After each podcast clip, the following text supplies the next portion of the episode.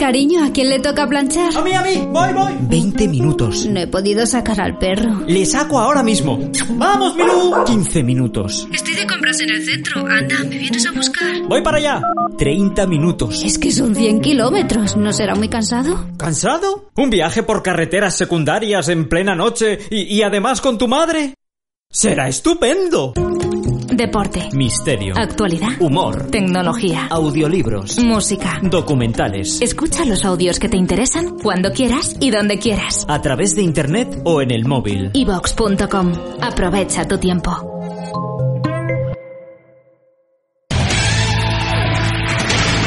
Recibamos con un fuerte aplauso a Manu Garri.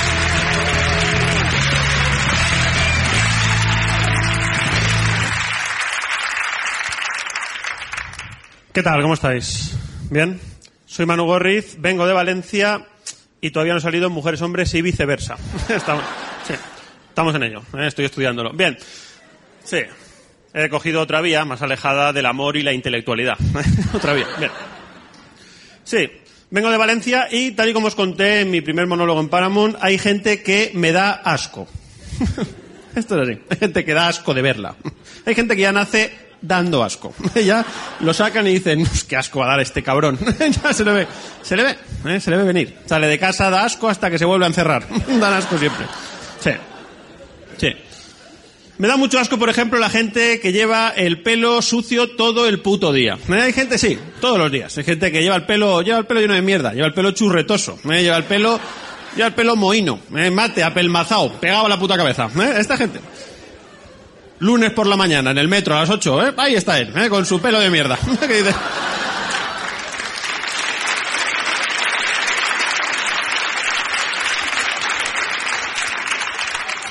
Dices, ¿no ha sacado un huequito en todo el fin de semana, cabrón? ¿Eh? Como esa, esos jefes de cocina, ¿eh? de bar fritanguero, ¿eh? que está, eh, esa gente, ¿eh? están allí dentro de la cocina, están allí amagaos, ¿eh? que tú no quieres mirar porque te da asco. ¿eh? Y llega un momento cuando se abre la puerta así, que es de esas de muelle, ¿eh? tú miras ahí, miras la cocina y está el gordo como una nutria, ¿eh? y con el pelo lleno de mierda. que dices, madre mía, ¿con qué se lava el pelo? ¿Con el aceite de la freidora, el cabrón? Sí, esa gente, ¿no? ¿Cómo tienen el pelo? Que dice, madre mía, no te va a hacer espuma hasta la tercera enjaboná, ¿eh? Ese pelo, ¿no?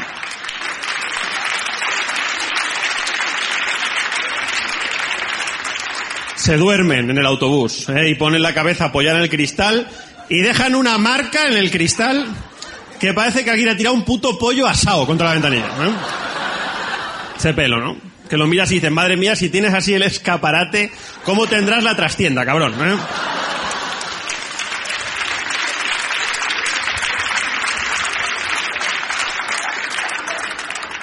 En fin, no solo hay gente que me da asco, sino que también hay cosas que me dan asco.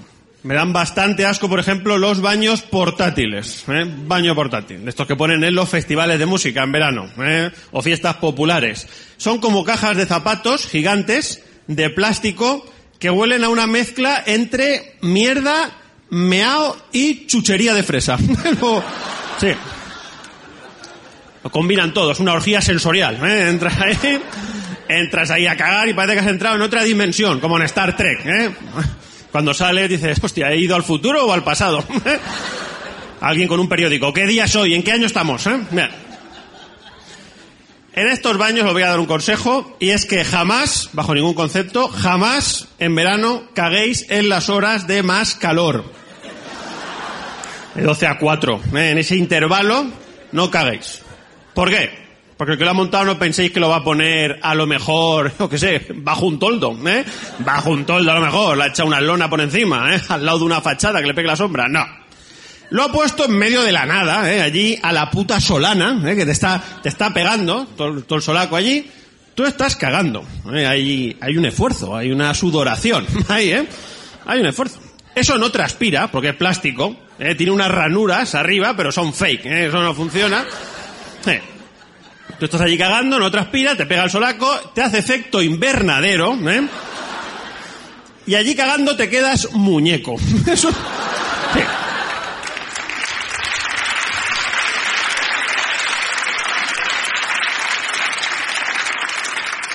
Eso es una muerte indigna totalmente, ¿eh? morir cagando, ¿no? Eso en el, en el cielo que explicas, ¿no? Llegas allí y te dice uno, yo era una estrella del rock, ¿eh? me he comido una caja de barbitúricos y una botella de whisky, y tú, yo me he muerto cagando en un baño portátil. Me ha dado un puto golpe de calor. Bien. Sí. Así es.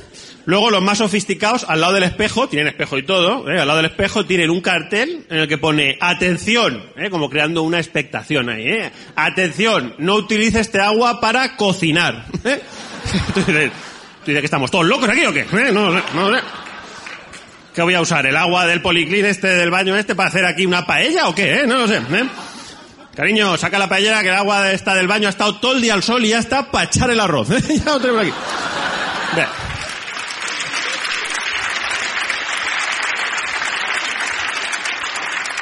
Pero bueno, yo hay gente que me da asco, pero yo en el fondo soy una persona normal. ¿eh? También tengo cosas que dan asco, ¿eh? como cualquier persona. Yo, por ejemplo, me sudan las manos. Me sudan las manos desde que nací. Se llama hiperhidrosis.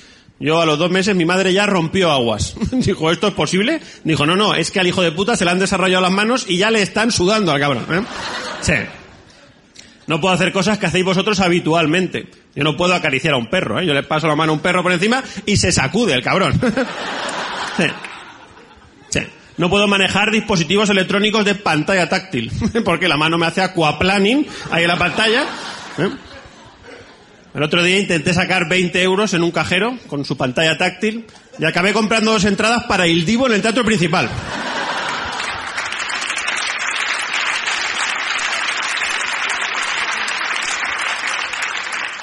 Fui, me gustó, aplaudí y me tiraron por salpicar. Así es.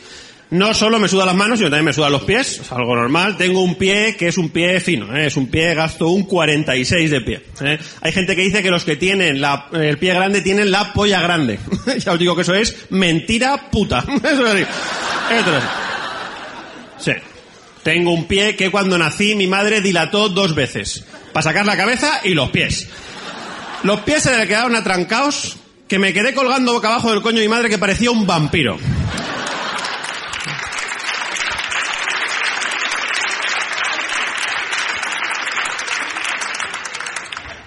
Así el médico, me dio la palmada y en vez de llorar dije la frase de Gary Oldman en Drácula. Mamá, he recorrido océanos del tiempo hasta encontrarte. Así es, pobre madre. ¿eh? Mi madre es una madre normal también. ¿eh? Mi madre es una madre como todas las madres. Mi madre es una madre que dice frases de madre, como todas las madres. Mi madre, por ejemplo, me dice, hijo mío, ¿tú fumas del porro? ¿Eh? Sí, yo como que del porro, mamá, ¿qué artículo determinado es ese? Eh? El porro, ¿eh? que hay un porro ahí en Gran Vía, ¿eh? vamos allá a fumar. El porro, ¿eh? con un neón. Bienvenidos a El Porro. ¿eh? El porro. Que por cierto, a ver cuándo ya inventan el porro electrónico de una puta vez. Esto es un invento que está ahí, ¿eh? está ahí. Porque el cigarrillo electrónico, esto ya ha petado. Esto es una burbuja, ¿eh? Estamos creando tiendas de cigarrillos electrónicos por encima de nuestras posibilidades, ¿vale? ¿eh? La inmobiliaria se va a quedar en nada, comparada con el cigarrillo electrónico. Eso, el pádel, se nos ha ido de las manos también, y los bulldogs franceses. No traigáis más bulldogs franceses. ¿eh? En Francia no quedan ya. se han extinguido. ¿eh? El otro día fui al banco y me atendió uno en ventanilla. Digo, este. Se están sacando carrera. Bien. Así es. Por lo demás, ya digo, mi madre pues es una madre normal, es una madre que hace cosas como todas las madres, una cosa de madre normal. Mi madre es una madre de los 80. ¿eh? Por ejemplo, mi madre lo que hacía cuando éramos pequeños era el concepto del almuerzo traicionero. Esto era así. En los 80 tú ibas a comprar con tu madre, era otra época, ¿eh? eran los 80, estoy hablando de una época en la que las fruterías la llevaban españoles, o sea, esto era una locura. Hay gente que esto no lo habéis conocido. ¿eh?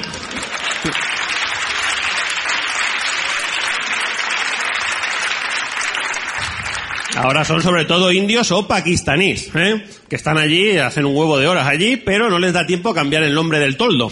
no, sacan 10 minutos, ¿eh? Tú entras a la frutería y pone frutería Maripaz, ¿eh? y entras y dices, esta no es Maripaz ni de coño. Con ese puto bigote, ¿os está hormonando Maripaz o no sé qué coño pasa aquí?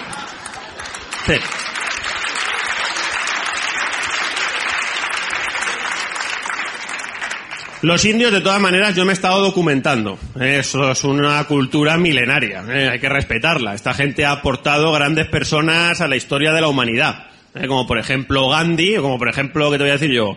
Dalsim, el del Street Fighter. ¿eh? Son, sí. Grandes personas, ¿no? Bien. Entonces yo iba a comprar con mi madre, yo tenía un conflicto porque íbamos, por ejemplo, a la carnicería, ¿no? Llegábamos allí, yo llegaba, mi madre de la mano me decía, cariño, dile a este señor cuántos años tienes, ¿eh? Díselo, díselo.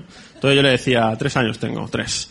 Y decía, ah, muy bien, tres años, está, ¿no? Entonces tu madre te miraba a ti otra vez, lo miraba a él, al carnicero, te miraba a ti, otra vez a él, tú le decías, mamá, no, no seas capaz, ¿eh? no, no, no le provoques, ¿eh? lleva escrito gracioso en la puta cara, ¿eh?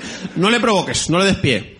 Entonces tu madre decía, cariño, dile a este señor, dile a este señor cómo te llamas, díselo, díselo, dile cómo te llamas. Y yo decía, Manuel. Entonces él, en un alarde de creatividad, ¿eh? ochentera, se le hinchaba el pecho, ¿eh? sonreía y te decía, ah, pues Manuel, no te arrima la pared que te va a llenar de cal, ¿eh? Bien. Sí.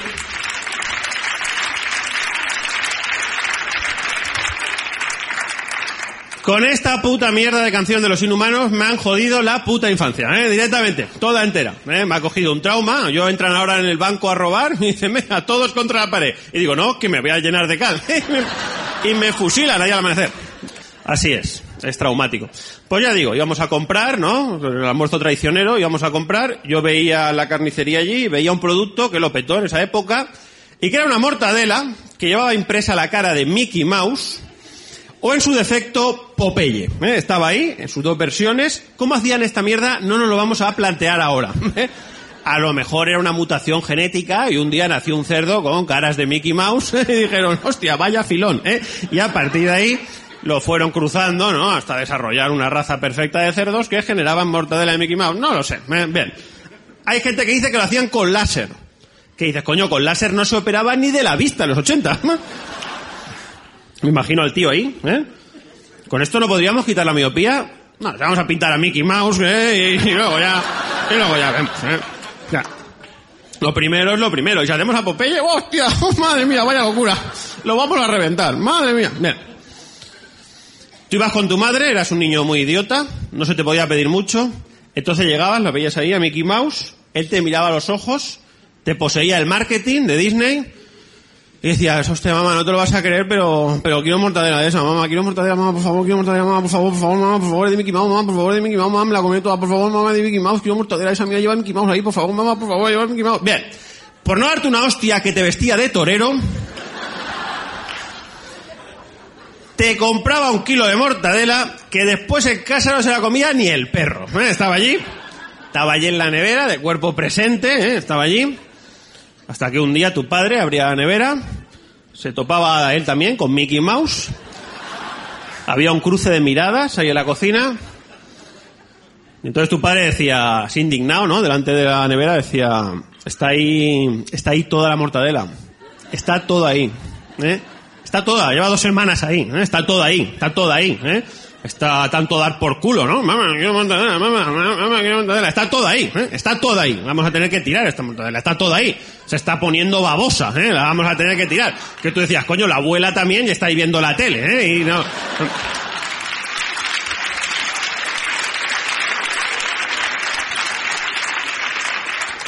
Decía, ¿qué hacemos? ¿La tiramos la mortadela? ¿La tiramos? Así como está, la tiramos, ¿eh? La tiramos con la gente que se muere de hambre, la tiramos. Bien. Al día siguiente te ibas al colegio con tu almuercito. Un almuercito en el que habías puesto todas las expectativas de tu puto día de mierda. ¿eh? Había hostias por ponerlo encima del radiador para que se calentara en clase ahí. Que, que llevaba chorizo, atufaba toda la clase, el cabrón. Bien. Que lo olías en los descansos, ¿eh? Entre clase y clase antes del patio. Hacías así, como si fueras un catador de bocatas, ¿eh? por encima del papel y decías, joder, creo que hoy es atún con olivas. Había ahí una expectación. Para que llegaran las 11, sonara el timbre, abrieras el bocadillo y te encontraras con la puta realidad. Tu madre te había metido a traición ahí, kilazo mortadela, en un trozo de pan así. Kilazo ahí que te la imaginabas la noche antes en la cocina, ¿eh? tramando el plan, ¿eh? ahí cortando la barra ahí, el trocico pan ahí, y diciendo, ahí la llevas. ¿eh? Ah.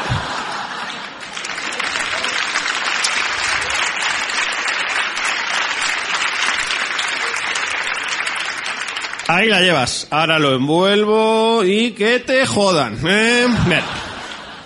Ahí vais Mickey Mouse y tú. Que te despedía en el autobús del colegio. ¿eh? Cuando te ibas por la mañana. Ale, cariño. Ale, ale, ande que te jodan. ale, ale. Pásalo bien. ¿eh? Que tú decías, mamá, no quiero ir a clase. Mamá, no quiero ir. Y golpeaba los cristales y ella te decía, cómetelo todo, de bocata, ¿eh? Cómetelo todo, te morirás, ¿eh? Bien. Que a mí me entraba coraje en el patio, me entraba coraje y me la lanzaba la mortadela, ¿eh? Con los compañeros decía, toma la mortadela a la mierda, hombre, y... Que luego pensaba, si mi padre me viera lanzarla, me mataba, ¿eh? Con lo que él se la estima. Bien. A veces me la ponía en la cara, una rodaja, me la ponía así decía, miradme, soy Mickey Mouse, ¿eh? Claro. No, ya era idiota por aquel entonces, apuntaba maneras. Luego te olía la cara a mortadela toda la mañana, pero eso era un daño colateral. por hacer el imbécil todo vale. Bien. Es así. Luego eso ha evolucionado. En la edad adulta, ahora le dices a tu madre, mamá, que me voy a cenar a casa unos colegas, ¿no? Y te dice, ¿quieres que te prepare una tortillita de esas que te gustan a ti? Una tortillita, una tortillita de estas así, así gordita, ¿eh? Una tortillita y os la coméis todos juntos en casa de tu colega. ¿Te la preparo o no te la preparo? Te la llevas, ¿eh? Te la preparo ahí con cebolla y eso. Patata, ¿te la preparo? ¿Te la preparo? ¿Te la preparo? Está convencida, ¿te la preparo? Joder. Bien, entonces dices, vaya mamá, va, prepáramela, te hace ilusión. Bien. Te la prepara, te la envuelve también, como el bocata. Llegas a casa de tu colega, abres la tortilla y te das cuenta de que a traición, bajo de la tortilla, te ha metido un puto plato. Bien. Este plato o lo llevas toda la noche de parranda, ¿eh? Lo tienes que llevar ahí, ahí bajo el brazo, ¿eh? Que pareces el discóbolo, ¿eh? Vas ahí... Así empezó el discóbolo, ¿eh? 450 antes de Cristo. Él iba a entrar a la discoteca con el plato de su madre, ¿eh? Dijeron, quédate ahí, que te voy a hacer una estatua. ¿eh? Se quedó ahí, bien. Así es. O lo llevas toda la noche o lo dejas en casa de tu colega y atente a las consecuencias. ¿eh? Tu madre se levantará a las 7 de la mañana y irá a la- ahí a la cocina y ahora sí, dirá, bueno, uno, dos, tres, cuatro, cinco. Voy a contarlo otra vez que igual me he descontado. ¿eh? Y ahora sí dice, efectivamente, el muy gilipollas se lo ha dejado. ¿eh? Entonces te espera ahí en la oscuridad del pasillo, que tú sales al pasillo, ¿eh? recién levantado, y le dice, buenos días, mamá. Y te dice, ¿y el plato? ¿Eh?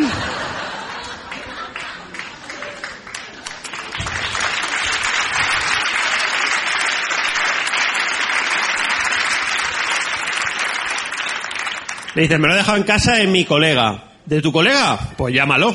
Llámalo porque ese plato me lo estimo. que dices, coño, pues vete al programa de Jorge Javier y os reunís allí los dos. Pilar, ¿quieres que abramos el sobre? ¡Ay, mi plato! ¿eh? A saber qué estará haciendo tu colega ¿eh? con ese plato. Digo, coño, pues lo tendrá en casa, no se la estará pelando encima, ¿eh? No lo sé. Una persona normal.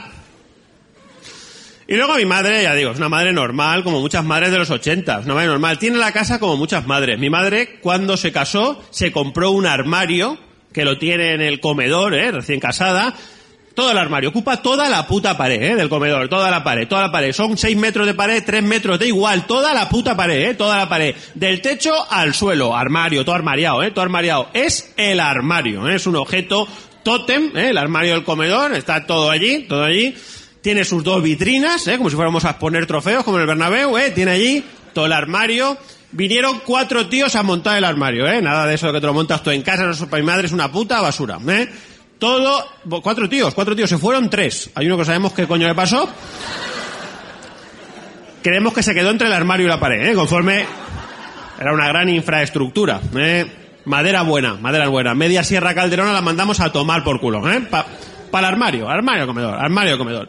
Mi madre se dedica a meter, ella lo puso allí, se dedica a meter todo en el armario del comedor, ¿eh? Lo almacena todo ahí, todo ahí. Los trofeos que gana mi hermano jugando a fútbol sala, al armario comedor. La enciclopedia está de 12 tomos que no hemos consultado en la puta vida de Dios. Allí la tenemos, ahí, ahí, almacenada, en el armario comedor. Los libros estos que te regalaban en el banco cuando domiciliaban la nómina, que eran del arte en el medievo, no les hemos quitado ni el plástico, ahí están. El armario del comedor, todo ahí, todo ahí. Los regalos que te hacen en las comuniones, incluyendo los perros esos que son una bola que le das así vueltas y cae nieve por encima, todos allí expuestos en el armario del comedor. Las fotos de la comunión, toda la mierda allí. Un día el armario del comedor no podrá soportar el peso, se desplomará y nos matará a todos. ¿eh? Volvemos ahí sepultados por el armario del comedor. Y el tío que está detrás saldrá corriendo. ¡Ay, por fin! Por fin.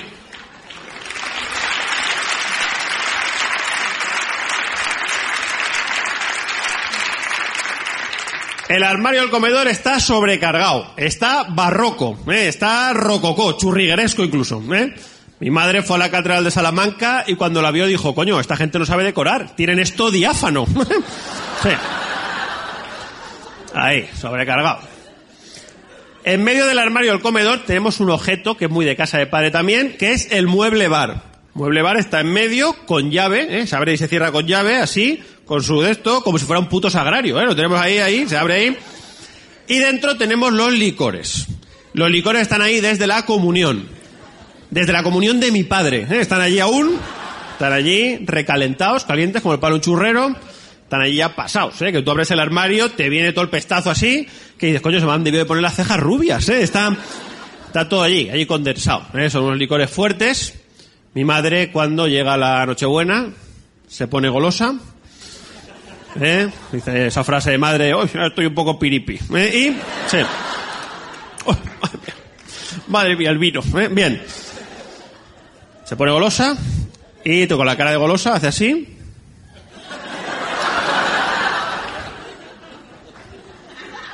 Saca. Saca los licores, hijo. Saca. Saca los licores. Que noche buena, un día es un día. ¿eh? Sácalo de mueble bar. Saca los licores. Va, saca los licores. Saca los licores. ¿Qué dices, mamá? Eso, eso está malo ya, ¿eh? Y te dice la frase de madre, hijo mío, eso es alcohol, eso no caduca, ¿eh? Bien. Que dice, pero si tiene grumos y todo, ¿eh? Solo le metes un lagarto de esos que ponen los chinos dentro de los licores, resucita y te baila un tango. Eso está, está ahí apelmazado, ¿eh? Bien. Salen los licores, hay botellas que no hay cojones a abrirlas, ¿eh? La de anís se ha quedado fusionado el tapón, ¿eh?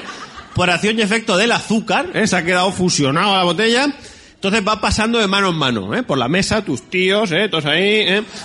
hasta que hay uno ya que lo abre, ¿no? Lo consigue, hace así, y el de al lado dice, claro, porque te lo he aflojado yo.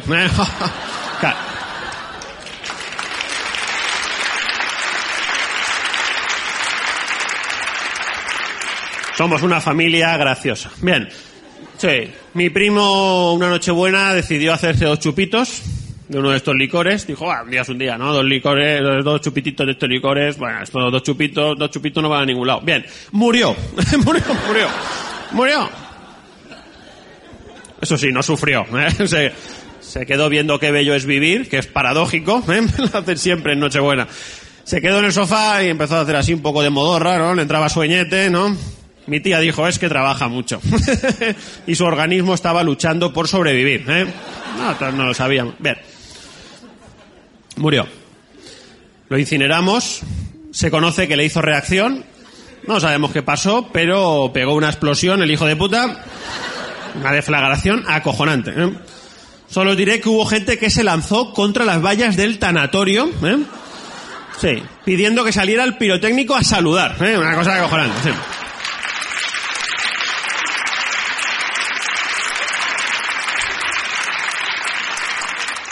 Así somos los valencianos. En fin, amigos, ha sido un placer estar aquí esta noche y espero que nos volvamos a ver cuanto antes mejor. Muchas gracias. Buenas noches, Manu Gorriz.